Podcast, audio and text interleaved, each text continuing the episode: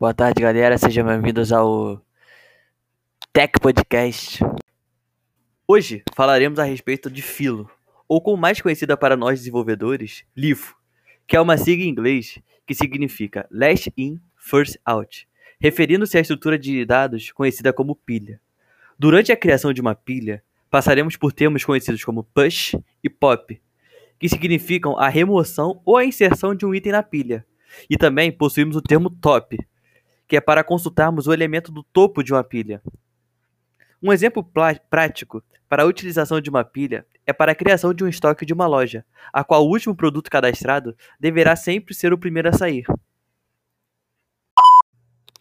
Visando o método de controle de estoque, é fundamental que os produtos não tenham curto prazo de validade, devido ao tamanho que o produto pode passar na pilha dependendo do tamanho da mesma. E também, caso seja algum produto que possua uma tecnologia, ficar atento com o passar do tempo. Se esse produto ficar muito tempo na pilha, como as tecnologias avançam cada vez mais com o passar do tempo, esse produto pode acabar se tornando ultrapassado para as tecnologias atuais. Então, esses pequenos. É...